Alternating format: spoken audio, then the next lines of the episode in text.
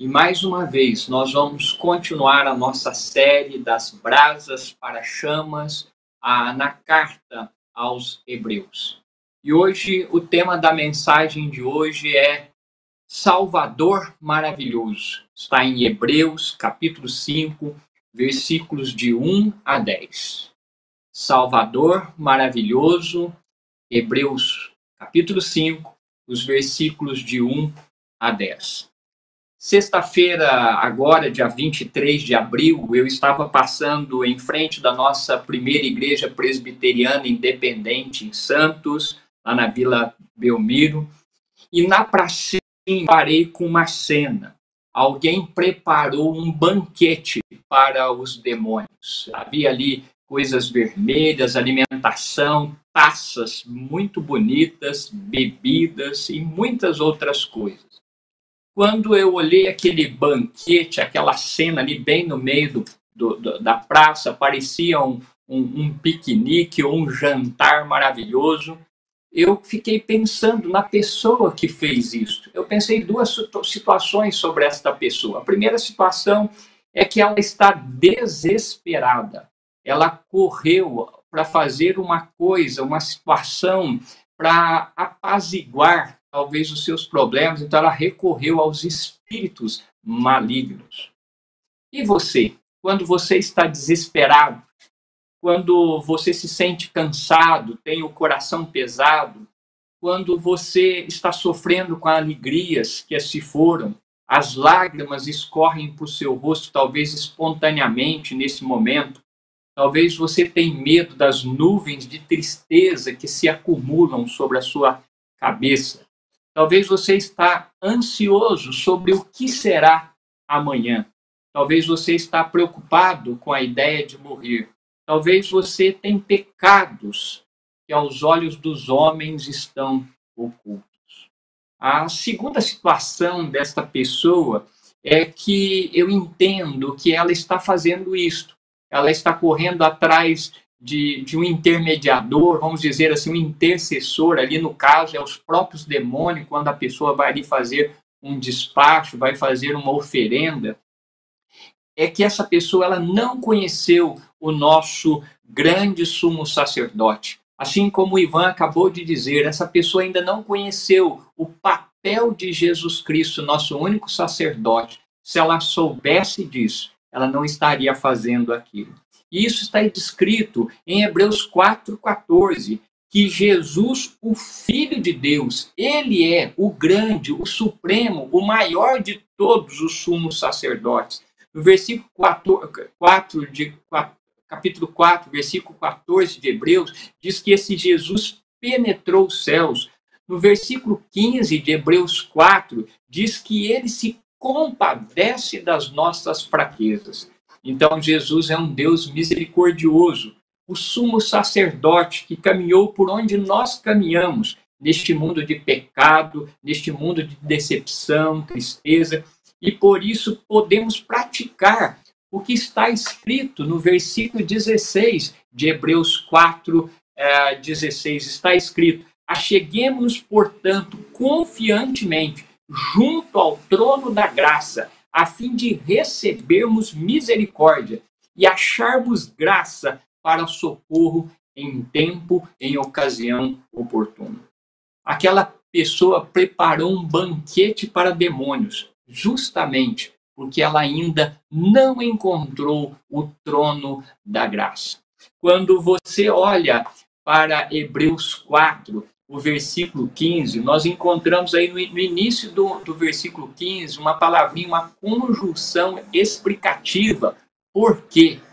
E no capítulo 5, versículo 1, esse porquê ainda continua. Ele começa ali, porque todo sumo sacerdote. Isso indica que o capítulo 5, dos versículos 1 a 10, é uma continuação dos versículos a 14 a 16 do capítulo 4. Ele está explicando ainda quem é esse sumo sacerdote. Ele está falando sobre o sumo sacerdote Jesus Cristo. Essa é uma passagem, então, Hebreus 5, grande e poderosa, que nos lembra sempre que podemos aproximar do seu trono de graça para que possamos experimentar o seu poder e a sua misericórdia na sua vida. Essa hoje é uma mensagem grande e poderosa sobre a pessoa de Jesus Cristo como sumo sacerdote, como grande sacerdote, sua importância. O que isto significa? É isso que nós vamos responder nesta mensagem hoje. Essa mensagem hoje, ela estimula você a falar desse sumo sacerdote Jesus Cristo para outros. Ela desperta você para evangelizar, para falar de Jesus, para falar deste Salvador maravilhoso. Que grande promessa para nós hoje. A carta de Hebreus é um tesouro para nós. Ela mostra a relação de Jesus Cristo com o Antigo Testamento, suas promessas e todo cumprimento na pessoa de Jesus Cristo, o antigo e a nova aliança se cumprindo na pessoa de Jesus Cristo. Hoje, então, nós vamos ver o que Jesus fez e o que isto significa para nós. Você vai perceber que Jesus cumpriu todas as qualificações de um sumo sacerdote. E por essa razão, você pode falar diretamente com Jesus Cristo, com esse sumo sacerdote, 24 horas por dia. Ele está online, esperando você para falar com ele. É uma conexão ininterrupta, é uma conexão que não desliga, não falha, não cai. Então, o escritor de Hebreus vai apresentar três razões do porquê. Por que você pode ter acesso direto a Deus? E o primeiro porquê está nos versículos 4 a 6 de Hebreus 5, porque Jesus foi escolhido por Deus. Quando você olha aí os versículos, e eu vou ler aqui para você os versículos 4 e 5, está escrito: Ninguém, pois, toma esta honra para si mesmo, senão quando chamado por Deus, como aconteceu com Arão. Assim também Cristo a si mesmo não se glorificou para se tornar sumo sacerdote, mas aquele que lhe disse: Tu és meu filho, eu hoje te verei. Como em outro lugar também diz: Tu és sacerdote para sempre, segundo a ordem de Melquisedeque. Quando nós olhamos esses versículos, o nosso primeiro ponto é que todos os sumos sacerdotes devem receber uma designação divina, um chamado. Hebreus 5 está escrito que ninguém assume esta honra por si mesmo. Ele deve ser chamado, convocado por Deus, assim como Arão foi. Todos os sumos sacerdotes são chamados para os seus cargos por Deus.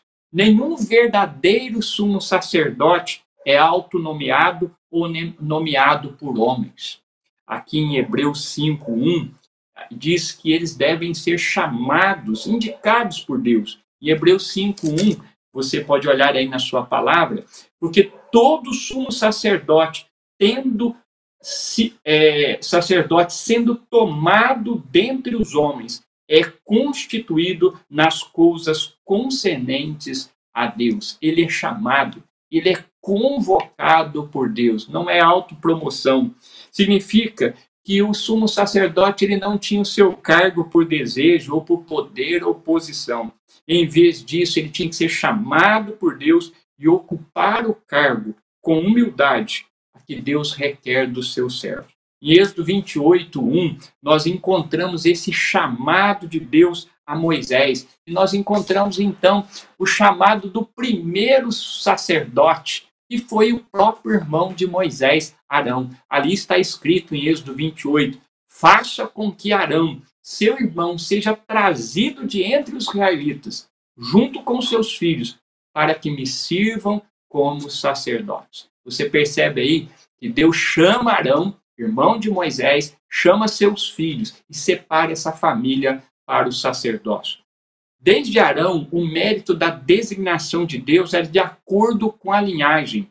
Ou seja, Deus declarou que o sumo sacerdote deve ser da tribo de Levi, a família de Arão. O cargo, então, deve passar de pai para filho, de geração em geração. Então, quando se tratava de homens como Arão, o primeiro sumo sacerdote de Israel, o escritor de Hebreus diz que os sumos sacerdotes humanos foram escolhidos para representar outras pessoas nos tratos com Deus. Então, no versículo 1, lemos aí nas coisas concernentes a Deus, a favor dos homens, para oferecer tanto dons como sacrifício pelos pecados. Hebreus 5, 1. Ou seja, o sacerdote de Israel pegava presentes e sacrifícios de outras pessoas e oferecia a Deus em seu nome. Um sumo sacerdote, então, era um mediador, um intermediário para representar outros homens perante a Deus.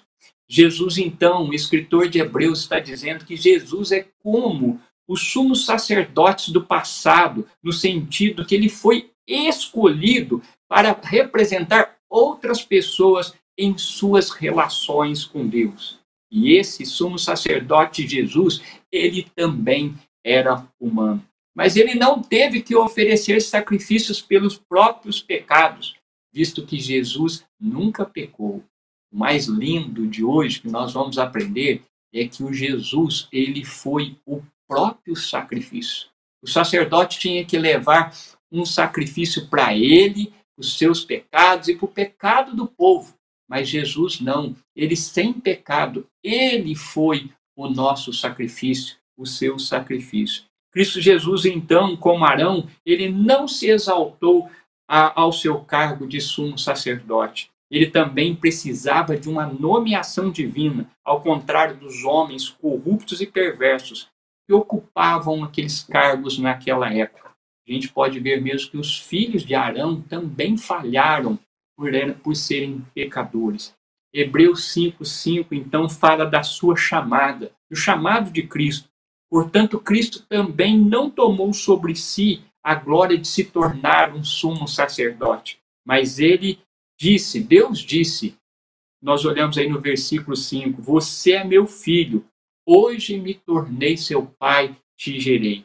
Essa última frase, eu hoje me tornei o seu pai, te gerei, é uma frase, uma citação do Salmo 2,7. É usado no Salmo. E às vezes assusta a gente, porque no Salmo 2, ele não está falando de sumo sacerdote, ele está falando de reinado. Ele trata da designação de um rei por Deus, não de um sacerdote. No entanto, lembre-se que o sumo sacerdote era como um rei.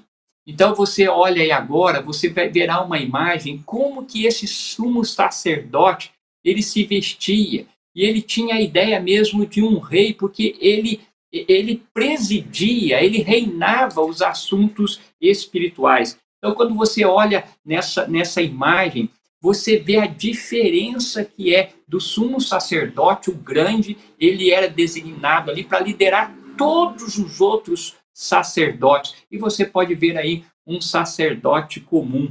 Então ele olha para você ver os, o manto dele era diferente. Ele tinha uma, um, um turbante na cabeça, como um, um rei, como uma coroa. Ele era o governante espiritual de Israel, assim como o rei era o governante temporal. Então, esse era o sumo sacerdote e vinha e foi até nos dias de Jesus, enquanto o templo estava ali. Tecnicamente falando, ah, de acordo com a lei do Antigo Testamento, a nomeação de Cristo como, sussos, somos, como sumo sacerdote era inválida. Por que, que era inválida? Porque nós não vemos um Jesus que ele era da tribo de Levi. E pelo contrário, Jesus ele era da tribo de Judá, ele era da família de Davi. Então era correto dizer o Salmo 7 que estava na linhagem do rei. Mas aqui no Hebreus, o autor coloca Jesus, esse, esse versículo, falando dele como da linhagem de um sacerdote. Como então Cristo poderia ser um sumo sacerdote válido, então? Este problema, então, ele foi resolvido para nós no versículo 6, quando diz aí que diz, ele cita outro texto, ele diz em outro lugar, e ele diz em outro lugar, você é um grande sacerdote para sempre na ordem de Melquisedeque. Olha que interessante. Cristo, então, é um sumo sacerdote válido, de acordo, não, não de acordo com a linhagem, mas em vez disso, ele é um sumo sacerdote, de acordo com a linhagem, com a ordem de Melquisedeque. Mas quem é esse Melquisedeque? Esse Melquisedeque, ele é um personagem misterioso no Antigo Testamento.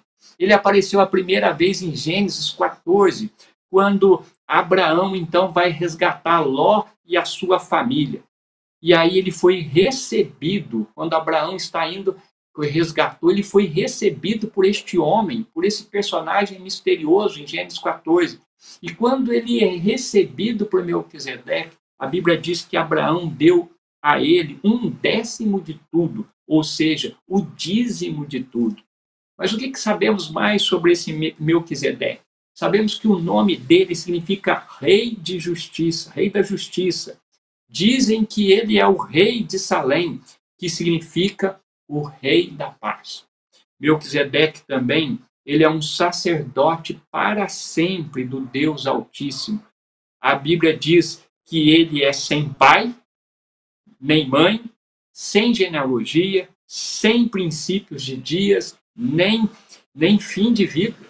Permanece sacerdote para sempre. Isso está em Gênesis 14, 18. E logo mais para frente nessa série, em Hebreus 7, 1, 3, você verá isso. Jesus, então, é o sumo sacerdote de acordo com a ordem de Melquisedeque. Quer dizer o quê? Que, que isso significa que Jesus é da ordem de Melquisedeque?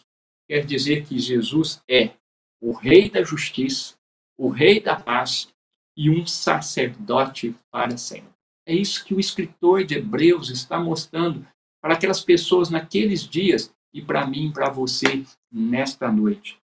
Como Melquisedeque, então, esse escritor de Hebreus, ele está falando da natureza divina de Cristo, mas também falando da sua, do seu chamado divino, também sem pai ou mãe, sem genealogia, sem princípios de fim ou de vida.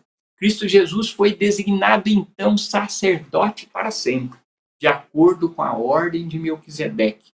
Pense nisso, no que significa isto, esse chamado de Jesus. Em Hebreus 7, 25 está escrito: ouça, portanto, Jesus, ele é capaz de salvar completamente aqueles que se aproximam de Deus por meio dele, porque vive para sempre para interceder por eles. Olha que benção, esse Jesus foi chamado, ele também vive para sempre, e ele também é chamado para interceder por todos aqueles que creem. Então, nosso sumo sacerdote Jesus, esse Jesus que nós estamos conhecendo aqui na carta aos Hebreus, ele vive para sempre e ele salva completamente. Portanto, nosso sumo sacerdote, ele sempre ora por nós. É, ele é melhor do que Arão e todos os outros sacerdotes do Antigo Testamento. Quando você lê o Velho Testamento, você verá que alguns sacerdotes eles eram extremamente corruptos. Quando você chegar no último livro do Antigo Testamento, Malaquias, você verá os que os sacerdotes estão fazendo. Eles estão levando animais imundos, enfermos, para fazer sacrifício. Ao invés de levar os dízimos, esses animais, apresentar, eles pregavam parte desses animais para si. Eles ficavam com o melhor e davam o resto para Deus. Então, não era isso que Deus ordenou. Mas Jesus não veio para fazer a sua própria vontade. Ele não veio escolher seu próprio caminho. Ele veio fazer o que o próprio Pai, o próprio Deus o chamou e o convocou para fazer. Jesus disse em João 4, 24: Ele disse: não posso fazer nada sozinho. Conforme ouço, julgo, e meu julgamento é justo, porque não busco a minha própria vontade, mas a vontade daquele que me enviou. João 5:30. Em João 4:24, Jesus também disse: "A minha comida é fazer a vontade daquele que me enviou e realizar a sua obra." Jesus veio para fazer a vontade de Deus não a sua própria vontade. Jesus Cristo, nosso Salvador, ele se tornou o sacrifício perfeito Ele viveu, experimentou o que eu e você experimentamos nessa vida. No Calvário, ele pagou o preço pela nossa salvação. Jesus cuidou disso de uma vez por todas. Essa era uma tarefa impossível para os sacerdotes levíticos. Então, a primeira razão do porquê você tem acesso direto a Deus, você não pode esquecer, é que Jesus foi escolhido por Deus. A segunda razão do que, do, do que porque você tem acesso a Deus, Jesus é compassivo. Quando nós olhamos os versículos 2 e 3 de Hebreus, capítulo 5, está escrito os versículos 2 e 3. E Jesus é capaz de condoer-se dos ignorantes e dos que erram, pois também ele mesmo está rodeado de fraquezas, e por esta razão deve oferecer sacrifício pelos pecados, assim do povo como de si mesmo. Então, essa é a segunda razão. Esse Jesus é que todos os sumos sacerdotes eles devem ser solidários. Acabamos de ler nos versículos 2 e 3. Ele é capaz de lidar com, a gente, com gentileza com aqueles que são ignorantes e que se extraviaram, se perderam no caminho de Deus, visto que ele mesmo, até o próprio, o próprio sumo sacerdote, ele está sujeito a esta fraqueza. No versículo 3, então, é por isso que ele deve oferecer sacrifícios pelos seus próprios pecados bem como, com, bem como o pecado do povo. Ele tinha que ter compaixão daqueles que inadvertidamente pecaram por ignorância. Se o sacerdote tinha, humano, tinha que ter essa compaixão, a Bíblia está falando que Jesus Cristo, ele tem essa compaixão de nós. Nos versículos 7 e 8 está escrito: Ele, Jesus, nos dias da sua carne, tendo oferecido é, com forte clamor e lágrimas, orações e súplicas a quem o podia livrar da morte. E tendo sido ouvido por causa da morte, por causa da sua piedade, embora sendo filho, aprendeu a obediência pelas coisas que sofreu.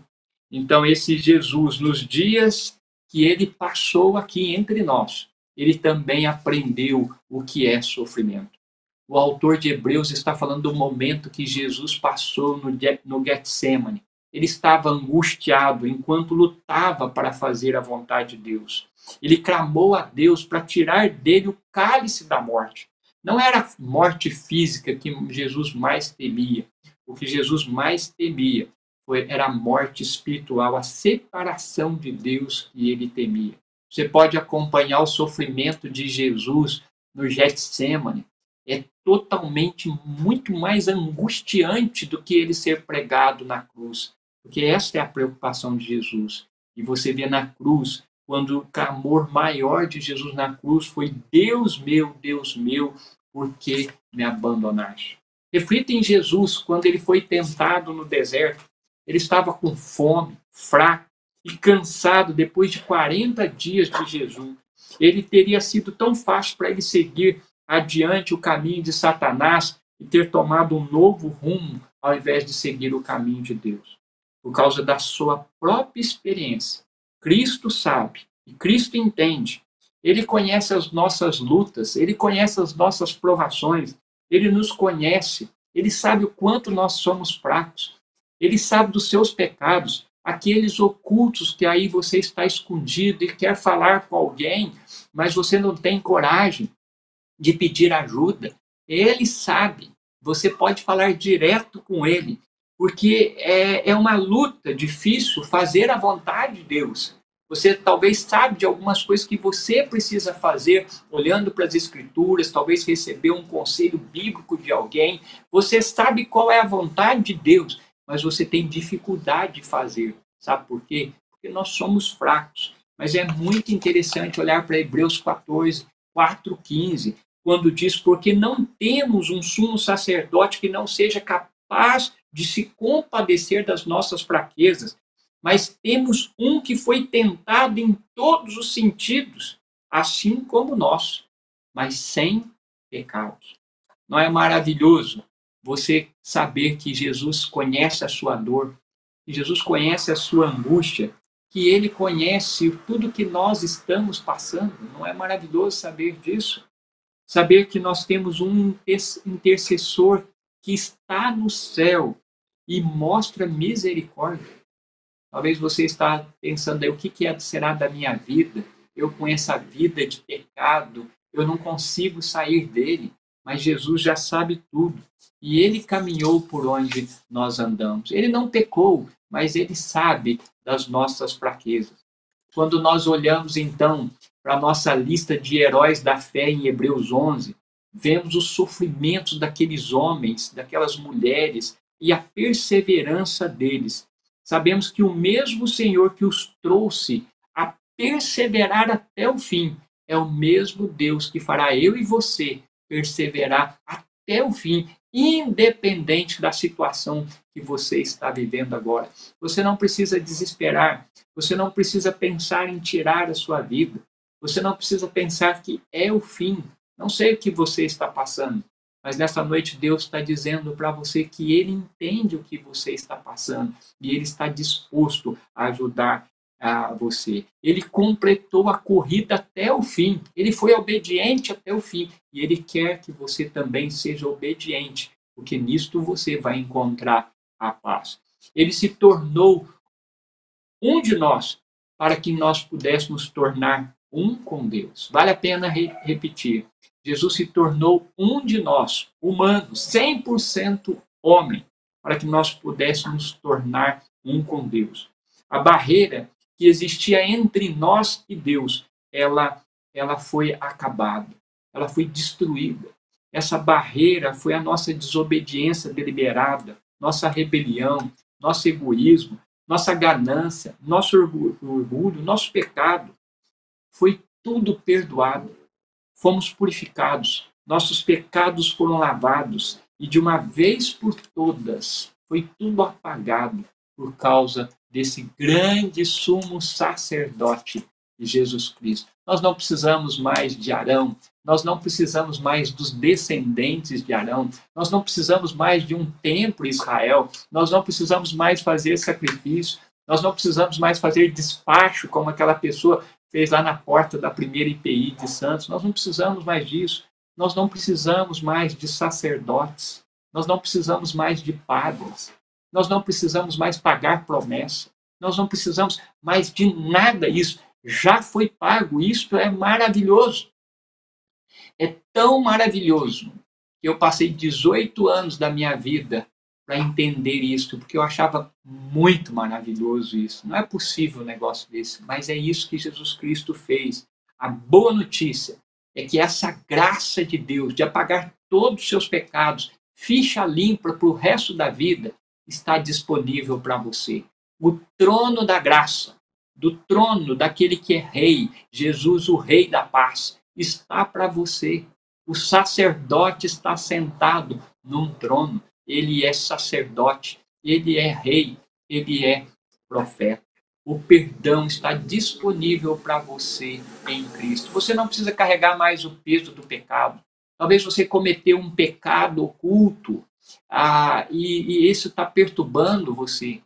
Eu lembro que certa vez eu estava no gabinete pastoral em Minas Gerais e um homem entrou no meu gabinete sem pedir autorização nenhuma e ele então ajoelhou aos meus pés e com um pecado escondido que ninguém sabia. E ele então falou: Pastor, me ajuda, me ajuda. E eu quero contar para o senhor. Depois o senhor ora me perdoando os meus pecados. E contou tudo que estava é, escondido há muitos anos. Mas eu disse para ele: Eu não posso fazer nada por você. Ele assustou mais ainda. Mas eu falei para ele: Tem alguém que pode fazer por você. É Jesus Cristo. Ele é o único Podemos então aproximar desse trono da graça com confiança e podemos ter a certeza, você pode ter certeza que você vai receber essa misericórdia, essa graça de Jesus. E ele veio trazer isto, está disponível para todos aqueles que confiam no seu nome. A pergunta é: você vai confiar? Você vai ainda precisar de outras pessoas ser teu intercessor diante de Deus? Você vai precisar fazer coisas para agradar a Deus, você não precisa fazer mais isso. O escritor de Hebreus diz que Jesus já fez isto de uma vez por todas. Basta você crer. Então, essa é a razão pela qual Jesus ofereceu orações e petições com altos gritos e lágrimas. Foi porque ele encontrou, que ele se encontrou em dificuldades. Por isso que ele orou, sendo 100%, 100 homem. Nós também nos encontramos em situações difíceis. Muitas vezes encontramos dificuldades impossíveis e terríveis. Achamos que não vamos dar conta. Mas as orações de Jesus, nós acabamos de ouvir aqui, elas foram ouvidas. Jesus foi ouvido por causa da sua submissão reverente, por causa da sua obediência, por causa da sua piedade. Ele fez isto por nós. Ele fez isto por todos. Basta crer. Amigo, talvez você pode estar passando por vários tipos de situações difíceis. Talvez na sua vida aí. Mas a verdade é que você pode ser ouvido também se você se tornar um seguidor de Jesus. Se você acreditar que ele é o Filho de Deus, o sumo sacerdote, que agora será o seu intercessor. Abandone homens como seu intercessor. Abandone imagens como a sua é, intercessor, intercessora. Abandone isso. A Bíblia diz, o escritor de Hebreus está dizendo, é só Cristo. Por isso que Jesus Cristo diz que se você se tornar um seguidor, você passa a ser filho, propriedade exclusiva de Deus. Em Mateus 7, 9, Jesus diz: Qual de vós, se seu filho pedir pão, lhe dará uma pedra? Ou se lhe pedir um peixe, lhe dará uma cobra? Se vocês então, embora sejam maus, sabem dar bons presentes para os seus filhos, quanto mais o seu Pai do céu dará bons presentes aos que lhe pedirem. Mateus 7,12. Portanto, em tudo faça aos outros que você gostaria que fizesse a você, pois isso se resume à lei e os profetas. Não é maravilhoso quando vai chegando o aniversário dos nossos filhos, você que tem filho aí, é, a gente quer dar o melhor para os nossos filhos, não é verdade? Seja junto o dinheiro para comprar aquilo que ele está precisando. Às vezes o filho nem sabe o que, que ele está precisando, mas a gente já faz de tudo para dar o melhor. É isso que Deus está falando. Ele dá o melhor para você. E como lemos no versículo 7, ele foi ouvido por causa da sua piedade e submissão reverente. Amigos, precisamos viver a nossa fé num nível mais elevado, porque sabemos que Deus ouve as nossas orações. O nosso problema é que às vezes a gente não vai até Jesus. Nós, como crentes mesmo, nós contamos para todo mundo colocamos no Facebook, na lista de WhatsApp, contamos para a melhor amiga, para o melhor amigo, mas esquecemos de falar do nosso próprio Deus. Dea Carso diz assim que ele nunca viu um homem ansioso, depressivo demais, se ele tem uma vida boa de oração. Às vezes eu tenho falhado nisto. Você não pode falhar. Você precisa falar para Jesus tudo.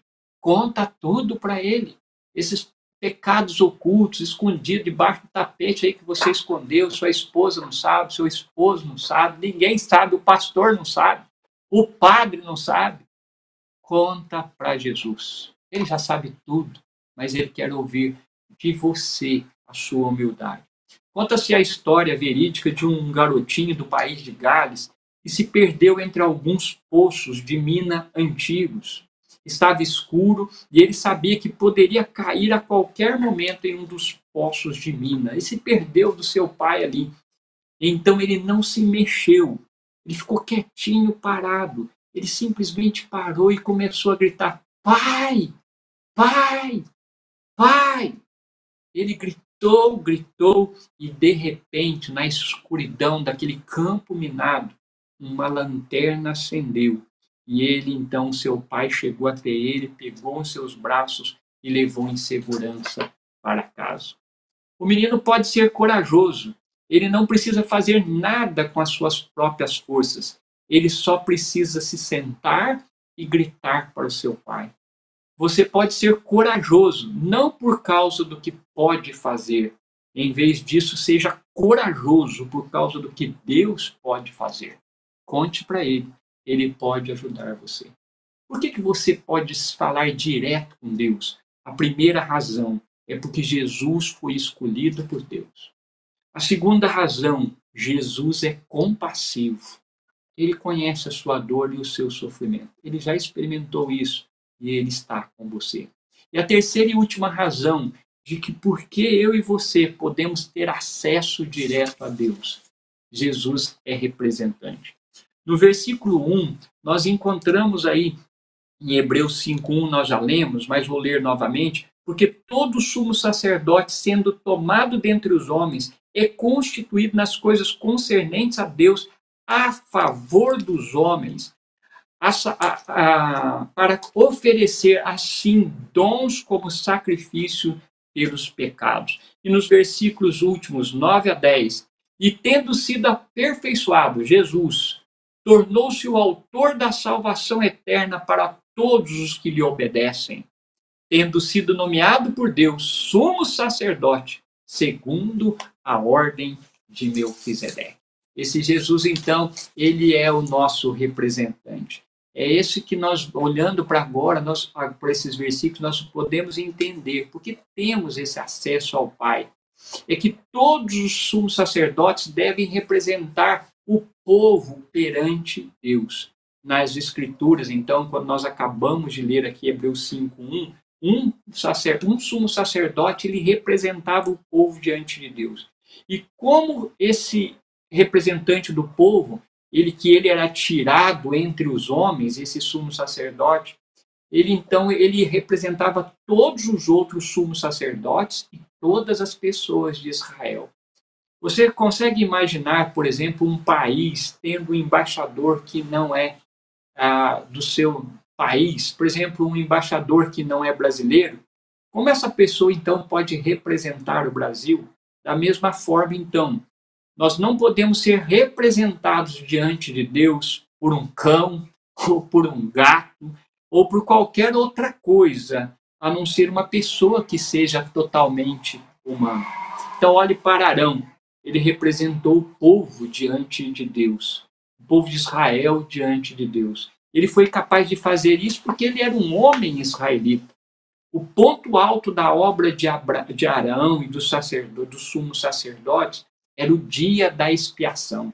Esse era o único dia do ano em que o sumo sacerdote ele podia entrar no Santo dos Santos, no tabernáculo e depois no templo. Era uma coisa sagrada representar o povo ali diante de Deus. Antes de ele entrar no tabernáculo, Arão então devia se banhar, vestir roupas especiais, como nós falamos aqui, e então ele sacrificava primeiro um touro para os seus pecados e para os pecados da sua família. Depois, então, que ele pegava esse sangue do touro e ele levava então para a arca da aliança. Depois que ele levava esse touro para a arca da aliança, ele então ele pegava duas cabras, dois bodes. Olhe nessa imagem para você ver como que ele fazia. E ele levava essas, essas duas, dois, duas cabras, esses dois bodes, por causa da impureza e da rebelião dos israelitas. Então, quaisquer que tinham sido os pecados deles durante o ano, essas duas cabras então representavam então esses bodes, representavam então o pecado. Então, o sumo sacerdote, esse que estava no meio, pegava uma cabra, cortava o pescoço dela, pegava o sangue desta, dessa, dessa cabra e levava para o tabernáculo para, o Santo dos Santos, que já nós vamos ver a imagem, e colocava também na arca da aliança, espergia o sangue. E essa outra cabra, esse outro bode, ele era levado então para o deserto, chamado de bode expiatório, e ali soltava no deserto. Olha essa outra imagem, quando ele mata uma cabra, e ele leva então para dentro do templo, então uma vez por ano, você olha aí onde está saindo essa fumaça aí, Ali era o santo dos santos. O sumo sacerdote podia entrar só uma vez por ano. Então, quando ele matava essa cabra, esse bode, ele então pegava o sangue e jogava em cima desta arca aí, como perdão e para derramando sangue para perdão dos pecados. Então, ah, os hebreus Então aplica isso agora. Todo esse ritual agora para Jesus. Não precisa mais matar cabra, não precisa mais matar bode, touro. Jesus é o grande sacerdote que nos representa diante de Deus. Ao contrário de Arão e seus filhos, porém ele não teve que primeiro fazer sacrifício pelos seus próprios. Jesus não precisou fazer sacrifício para ele. Arão precisou fazer. Todo um sacerdote precisava fazer. Ah, Jesus não fez, porque Hebreus 4,15 diz que ele é sem pecado. Ele foi o próprio sacrifício. É, Jesus, então, ele não ofereceu um, um touro, uma cabra, mas ele ofereceu a si mesmo.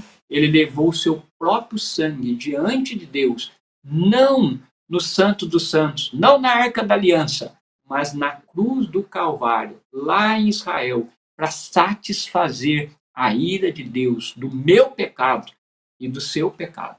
Você já parou para pensar? Amanhã, o seu pecado de amanhã já está limpo. Isso é muita graça, isso é muito amor, isso é muito cuidado. Jesus tomou o nosso lugar diante de Deus. Era para Deus estar irado conosco, mas ele limpou a nossa ficha. Ele sofreu a ira de Deus e o julgamento de Deus em nosso lugar. Ele se tornou a fonte da salvação eterna. Então, quando nós pensamos nestas três razões do porquê você tem acesso direto a Deus, você não precisa de intermediários mais de Deus. É só Jesus, e isto basta. As três razões, então, é que Jesus foi escolhido por Deus. Jesus é compassivo. Jesus é o teu representante. Você não precisa mais de intercessor e de intercessora. Cristo é e foi por você. Terminamos então. Os profetas e sacerdotes humanos não podem ficar diante de Deus por nós, porque eles não são perfeitos. Eles nunca conseguiram atingir o padrão de Deus, a perfeição total. Cristo, sim. O trabalho desses profetas e sacerdotes humanos foi de apontar um dia que vinha um sacerdote superior. Eles apontar para Jesus Cristo. Eles foram mensageiros para, para fazer nós entendermos que nós temos a necessidade de um Salvador. Só existe um caminho para o céu. Deus nos amou tanto que ele enviou seu único filho para nos dar a vida eterna.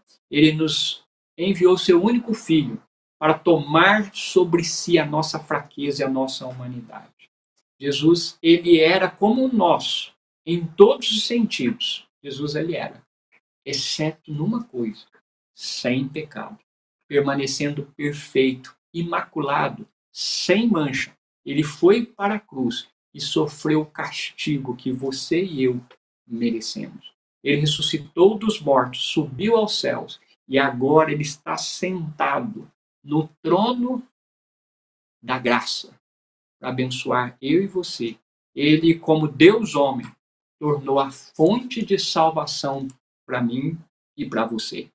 Quando Jesus estava morrendo na cruz, as suas últimas palavras foram: Está consumado. Tudo que eu podia fazer para que o Carlos, o Ivan, o Fábio, o Quírico, o pastor Rony, a mãe do pastor Rony, a Tita. Tudo que eu pude fazer, eu já fiz. Eu sou o sumo sacerdote perfeito, mas ao mesmo tempo eu sou a ovelha. Eu sou o sacrifício. E tudo que você pode fazer como pecador é confessar seu pecado ao Pai por meio do Filho, e você estará limpo para todo sempre. Que dia maravilhoso é este, quando você conhece que você não precisa carregar mais o fardo de fazer coisas para chegar até Deus. Jesus já fez isto por você de uma vez por todas. Conte isso para os outros. Espalhe essa notícia para outros do que Cristo fez por mim e por você. Essa maravilha de Hebreus 5. Quem sabe a pessoa que fez o despacho lá, que levou aquele banquete para os demônios, ela ouve isto e ela tem agora Jesus como seu intercessor diante do Pai. Ela não precisa fazer mais nada. Terminamos então essa mensagem, ouvindo agora um belo hino com o tema desta mensagem hoje: Salvador maravilhoso.